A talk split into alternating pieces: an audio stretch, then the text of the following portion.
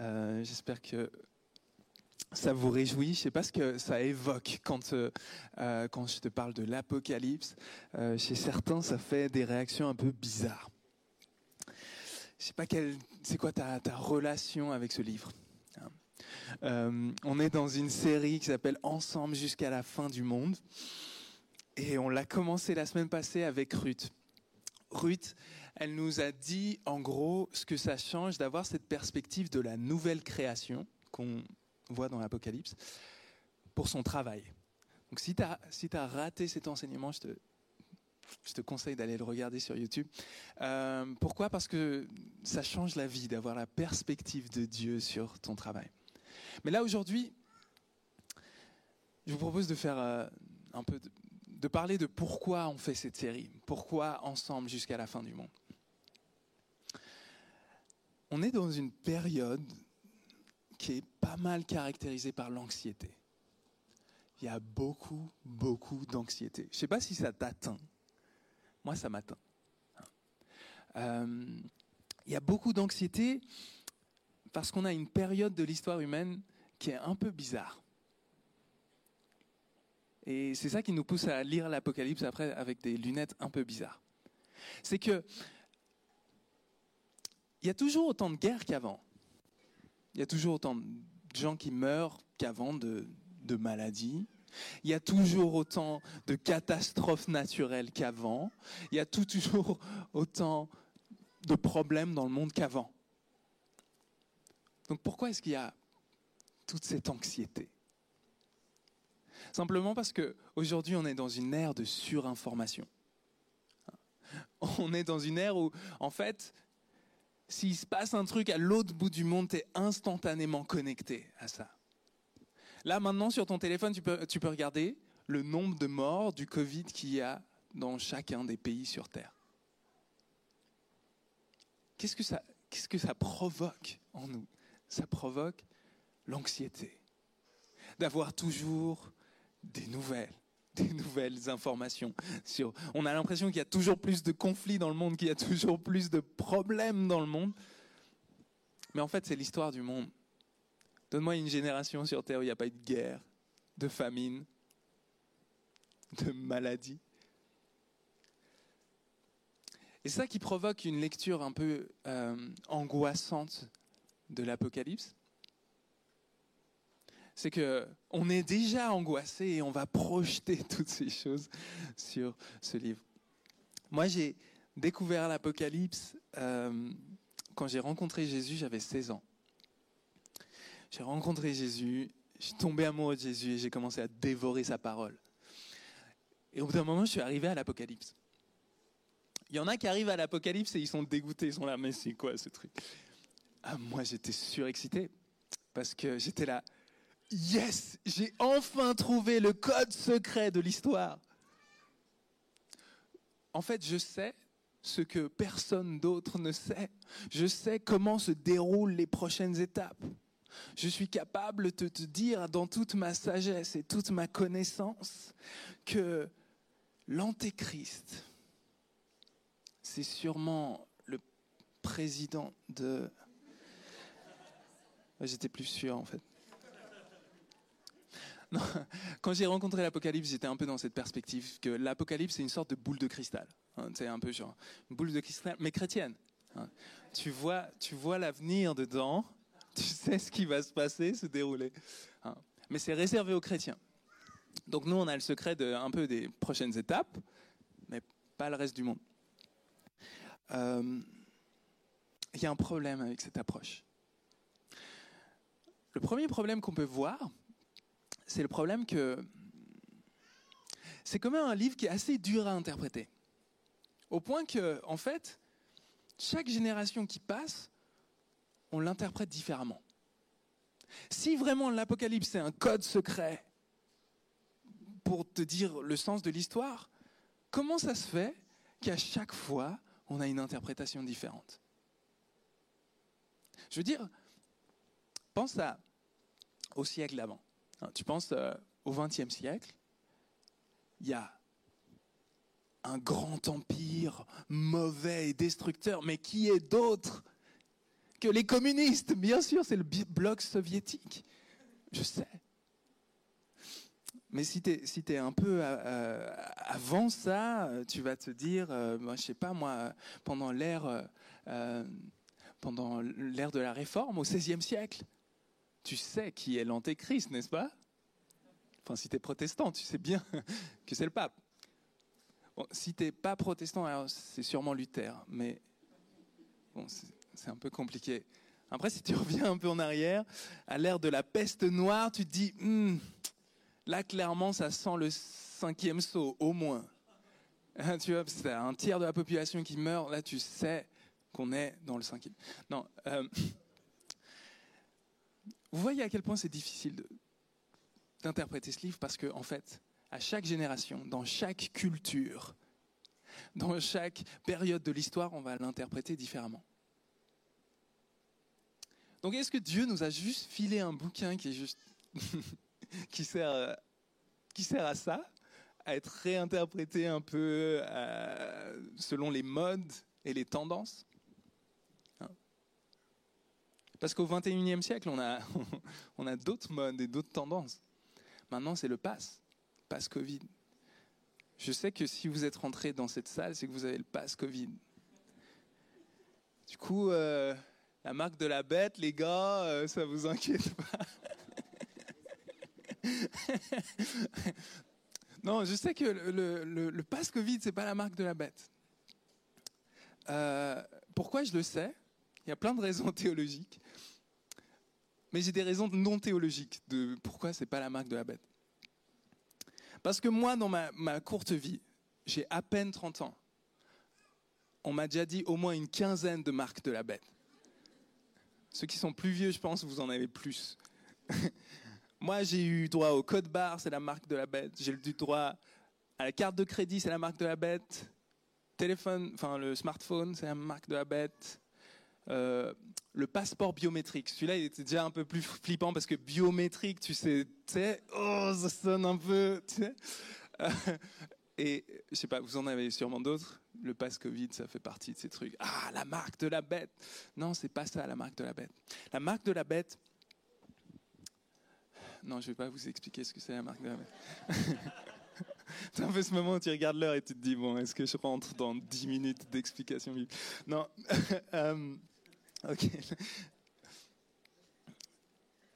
Alors comment on fait pour interpréter un livre qui est aussi complexe à interpréter, qui, donne lieu à autant de différentes interprétations? Ben, On va faire comme chaque livre de la Bible qui demande à être interprété dans un contexte, avec soin et attentivement. Attentivement. C'est pas parce que tu as ouvert un truc et tu tombes sur alors, les six premières trompettes, hmm, ça, ça doit... Non, non Il faut étudier les symboles. Étudier les symboles, ça vient pas de nulle part, ces trompettes. On va voir tout à l'heure dans le passage qu'on lit, il y a un agneau avec des cornes. Sept cornes. C'est vachement chelou. Normalement, les agneaux, ils n'ont pas de cornes. Et là, il en a sept. Et il a sept yeux dessus. Hein, on fait quoi de ça? Le 7, dans la pensée biblique, c'est le chiffre de la complétion. Hein. C'est quelque chose qui a été mené à son, sa perfection. Les cornes, dans la pensée apocalyptique, dans le livre de Daniel, tu peux lire ça, c'est la corne de l'autorité, c'est le pouvoir politique. Les sept yeux, ça vient de, c'est une référence aux sept esprits de Dieu. C'est quelque chose que tu vois dans, c'est une référence au livre de Zacharie, qui est cette idée que Dieu a son omniprésence dans le monde. Il sait ce qui se passe. Il est là. Comment on va savoir ce que veulent dire ces symboles si on ne prend pas le temps d'aller les étudier dans la parole de Dieu? Donc on a besoin de comprendre le contexte de l'époque, on a besoin de comprendre comment fonctionne ce livre, de prendre tout dans son contexte. Et l'Apocalypse, ça se déploie dans une histoire qui a un commencement et une fin. Tu peux pas prendre juste un truc au milieu et dire j'ai tout compris. Il va falloir comprendre comment elle se déroule. Donc si on veut lire l'Apocalypse ensemble, il va falloir qu'on la lise lentement et attentivement. Mais je vous propose de, de commencer par... euh, là j'ai dit commencer, il y en a plein qui ont flippé, ils se sont dit, attends, c'est juste le début de son message C'est presque la moitié. Euh, ok, je vais commencer par un passage biblique, on va lire ce passage ensemble. Il y a en gros, je veux lire avec vous euh, Apocalypse au chapitre 5. Euh, le chapitre 5, donc comme je l'ai dit, l'Apocalypse, c'est- c'est quelque chose qui est construit, il y a une construction. Donc comment ça a été construit dans les premiers chapitres? C'est que les chapitres 1 à 3, on nous raconte qu'il y a un mec qui s'appelle Jean, qui est exilé sur l'île de Patmos. Donc en fait, on nous donne des informations que ce Jean, en gros, c'est quelqu'un qui est persécuté pour sa foi. Il est là, il est emprisonné parce qu'il croit en Jésus. Et ce gars-là, il a une rencontre avec Jésus qui vient lui dire dans les chapitres 1 à 3, il lui délivre un message, un message pastoral adressé, pas à l'église suisse du 21e siècle, mais aux sept églises de son temps. hein. Sept grandes églises de grands centres euh, culturels de son temps. Donc c'est le message que Jésus a envie de porter à son église. Et ensuite, après ça, il y a un passage dans euh, l'Apocalypse au chapitre 4 qui dit, viens ici, monte ici, je te montrerai ce qui doit arriver ensuite. Donc là, on rentre dans un autre stade de l'histoire de l'Apocalypse. Et là, il y a euh, Jean qui a une vision qui commence par la vision du trône. Le trône de Dieu. Donc on nous montre le trône de Dieu. Je sais pas si, je sais pas ce que ça t'évoque toi, le trône de Dieu. La première fois que j'ai vu cette image du trône de Dieu, j'étais là. Mais attends, est-ce que Dieu c'est vraiment un mec assis dans un fauteuil dans la stratosphère, genre? Il a un trône, Dieu, il a un siège. Je sais pas s'il y a que moi que ça choque. Vous êtes trop habitués au langage biblique, mais il a un siège. Dieu, Dieu c'est l'éternel, c'est celui qui est, c'est la source de toute l'existence. Il a créé l'espace et le temps. C'est pas un mec assis sur un fauteuil. Il est au-delà de toutes ces catégories-là. Mais alors pourquoi est-ce que Jean a une vision du trône céleste, du trône de Dieu? Parce qu'en fait, le trône, ça représente l'autorité du roi, celui qui domine sur toute la création. Dieu est représenté là comme un roi. Et autour de lui, il y a toute une cour céleste, des êtres qui sont là pour l'adorer. Euh, et ce qui est puissant dans, dans la pensée des anciens, c'est que euh, pour eux, ce qui se passe dans le monde invisible, c'est plus important que ce qui se passe dans le monde visible. Et du coup, euh, ce qu'on expérimente là, euh, pour eux, c'est une pâle copie de la vraie réalité qui est invisible. Et quand euh, dans l'Ancien Testament, on entend parler du temple, du tabernacle, toutes ces choses-là, en fait, c'est juste des pâles copies de ce qui se passe réellement dans les cieux, dans le monde invisible. Et donc, on voit ça, un temple dans les cieux, un, palais royal, auquel, là où il y a Dieu qui, règne. Et vous voyez pourquoi c'est important Parce que qui a cette vision? C'est un mec qui a sa vie qui a été piétinée par l'Empire romain. Il a été persécuté. Les gens de sa famille se sont sûrement fait emprisonner ou sûrement morts en martyr parce qu'ils avaient la foi en Jésus. Jean, qu'est-ce qu'il voit dans son quotidien? C'est une église qui se fait trucider et massacrer, comme dans certaines parties du monde aujourd'hui. Mais quand Jésus l'invite à monter pour avoir une autre perspective sur le monde, qu'est-ce qu'il voit? Il voit le trône de Dieu. Dieu est toujours sur son trône, peu importe les circonstances. Dieu est toujours sur son trône.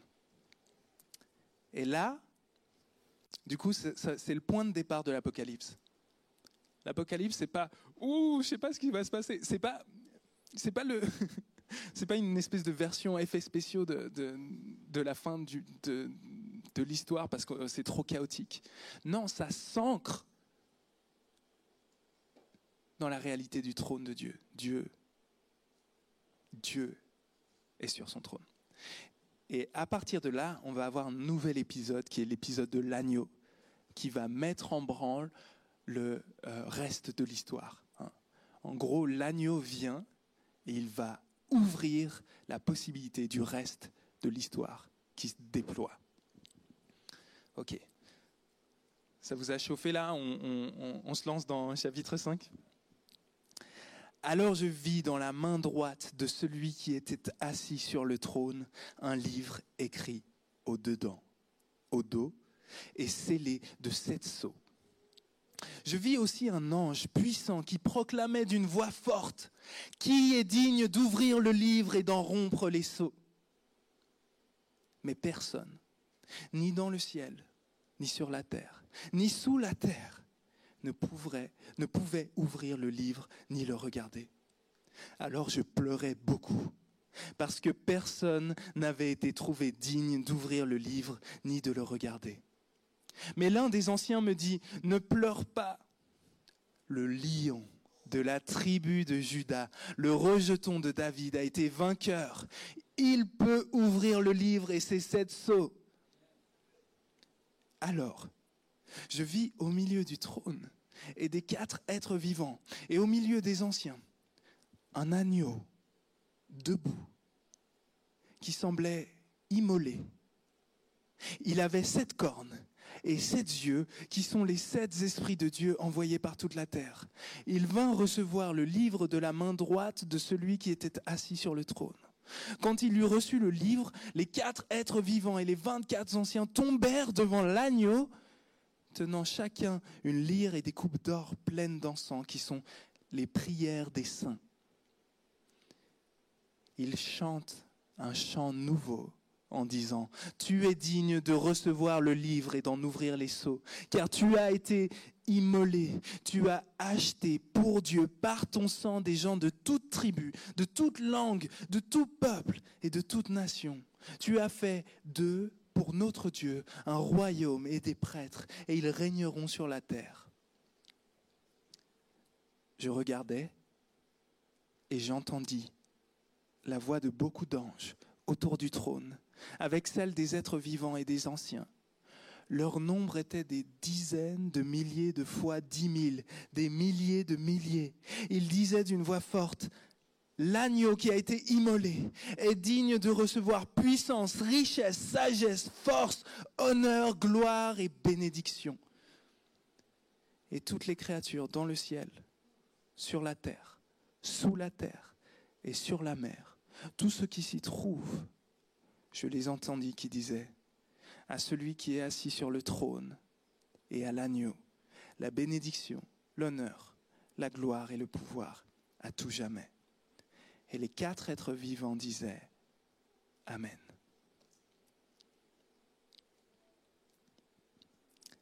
Est-ce que vous avez entendu l'appel? L'appel des réalités invisibles qui vous disent Viens adorer avec nous. Moi, je l'ai entendu. Est-ce que vous avez entendu cet appel? C'est de la louange qui se passe dans le monde invisible. La salle du trône de Dieu est remplie d'adoration et d'émerveillement. Il n'y a pas de crainte là-haut. Il y a un appel qui nous est fait à nous, l'Église, de participer à cette réalité invisible. Euh, ok, donc on va voir euh, juste, on a vu, il y a cette image du trône. Et sur le trône, il se tient Dieu, et Dieu, il a dans sa main un livre. C'est quoi ce livre? On ne nous dit pas ce que c'est. On nous dit juste, je vis dans la main droite de celui qui était assis sur le trône un livre écrit au dedans et au dos, scellé de sept sceaux. normalement, on écrivait juste dans les rouleaux, on écrivait que d'un côté. Mais là, c'est un livre qui a tellement d'informations qu'il est écrit de deux côtés. Mais il est scellé. Et on ne sait pas ce qu'il y a dedans. Et il y a une défaite là-dedans. Parce que personne n'est digne de l'ouvrir. Donc Jean est en train de nous dire, je vois un livre, je ne sais pas ce que c'est, mais je sais que c'est tragique parce qu'on ne peut pas l'ouvrir. Et on découvre en fait, quand euh, le, livre va effectivement être ouvert, on découvre qu'au fur, et à mesure se déploie le dénouement de l'histoire humaine. C'est toutes les fondations de, l'histoire, les fondations de, des royaumes de ce monde, les fondations de, tout ce qui fait ce monde qui sont en train de se rompre. Tout se brise l'un après l'autre. Mais pourquoi? Parce qu'il y a un projet derrière, le rêve de Dieu pour sa création. Dieu veut faire avancer l'histoire vers son rêve. Et c'est un bon rêve. Mais qui pourra faire ça? Qui pourra accomplir ça? Qui pourra ouvrir? Qui pourra accomplir le rêve de Dieu pour la création? Et là, on entend parler d'un lion qui vient. Il y a un lion qui vient, le lion de la tribu de Judas, et il a été vainqueur. Et c'est quoi la surprise dans le texte? T'entends parler d'un lion, tu te retournes et c'est quoi? Un agneau qui a été égorgé.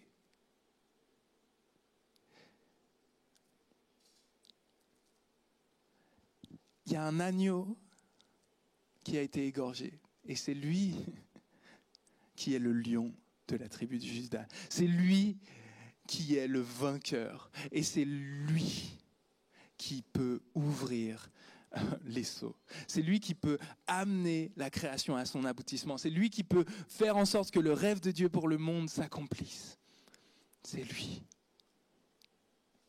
Et vous avez vu où il est, l'agneau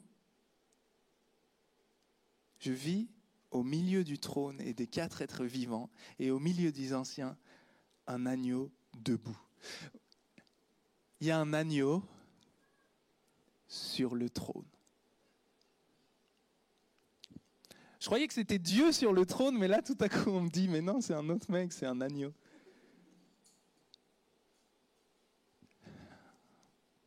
Est-ce que vous voyez que l'Apocalypse est en train de nous raconter, nous déployer devant les yeux tout l'Évangile? Il est en train de nous dire que Dieu a un rêve pour sa création. Mais ce rêve ne peut pas être accompli on n'arrive pas, on n'a pas les forces. Alors il y a quelqu'un qui vient donner sa vie pour nous. C'est un agneau qui a donné sa vie, qui a versé son sang pour que nous, on puisse vivre. Et c'est lui qui prend les rênes de l'histoire. C'est lui. L'Apocalypse nous dit, sur le trône, il n'y a pas un loup assoiffé de sang. Sur le trône, il n'y a pas un Dieu vengeur qui n'a qu'une envie, c'est de punir ces satanés pécheurs. L'Apocalypse nous dit sur le trône, il y a quelqu'un qui a donné sa vie pour que tu vives. Il y a quelqu'un qui donne sa vie pour ses ennemis. Il y a quelqu'un qui fait couler son sang. C'est lui qui a les clés de l'histoire. C'est lui c'est lui. Et c'est lui qui est digne de toute notre affection, de toute notre adoration, de toute notre louange. C'est lui qui est digne. Et écoutez, ça. Tu es digne de recevoir le livre et d'en ouvrir les seaux, car tu as été immolé et tu as acheté pour Dieu par ton sang, des gens de toute tribu, de toute langue, de tout peuple et de toute nation. Tu as fait d'eux pour notre Dieu un royaume et des prêtres, et ils régneront sur la terre. Tu as créé un peuple avec le sang de l'agneau. Est-ce que vous vous reconnaissez là-dedans? C'est nous. Si tu veux trouver ta place dans l'Apocalypse, va pas chercher des parallèles entre Donald Trump et l'Antéchrist si tu veux trouver ta place dans l'Apocalypse, cherche-la. Tu as acheté pour Dieu par ton sang des gens de toute tribu, de toute langue, de tout peuple et de toute nation. C'est nous. On a été rachetés par Dieu pour faire un peuple. Un peuple qui n'est pas caractérisé par la crainte, par l'envie de juste décoder le monde, par des théories bizarres. Non, il y a un peuple qui a été constitué par le sang de Jésus. Un peuple qui a été constitué par un acte d'amour sacrificiel. Et comment est-ce qu'il va vivre ce peuple? De la même façon que son maître, par l'amour. Il y a ici dans ces pages l'évangile qui est proclamé. Et cette invitation à ce que nous aussi, on puisse se joindre à ce peuple qui vit par l'amour dans la louange et l'adoration. Je vous propose de, faire quelque chose, de, de prendre un temps de communion.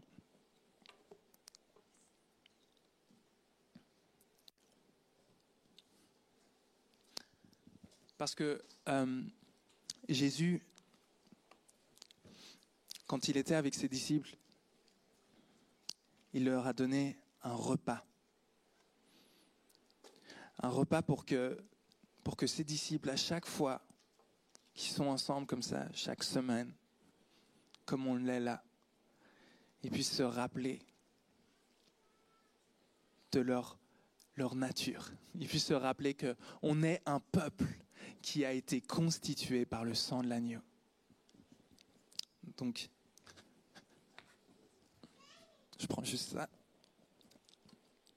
Jésus vient introduire ce geste qu'on va faire ensemble, qui est de dire, si tu crois que celui qui est mort te donne la vie, si tu crois que cet agneau qui, qui a versé son sang pour toi est vraiment ton sauveur, il y a cette invitation. Il t'invite maintenant à partager ce repas. Il t'invite maintenant à sa table.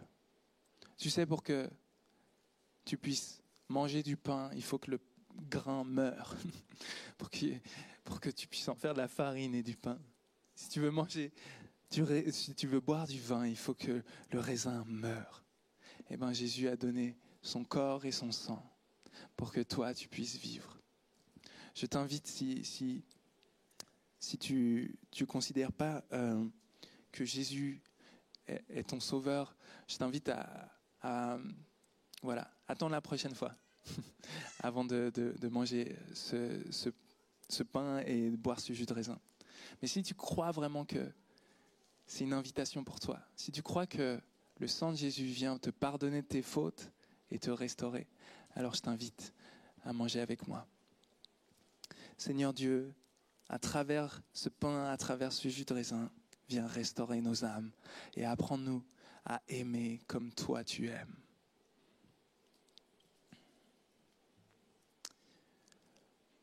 Car moi j'ai reçu du Seigneur ce que je vous ai transmis. Le Seigneur Jésus, dans la nuit où il allait être livré, prit du pain. Après avoir rendu grâce, il le rompit et dit, Ceci est mon corps qui est pour vous. Faites ceci en mémoire de moi. Il fit de même avec la coupe après le dîner en disant, Cette coupe est la coupe de l'alliance nouvelle en mon sang. Faites ceci en mémoire de moi à chaque fois que vous en boirez. Car toutes les fois que vous mangez ce pain et que vous buvez cette coupe, c'est la mort du Seigneur que vous annoncez jusqu'à ce qu'il revienne.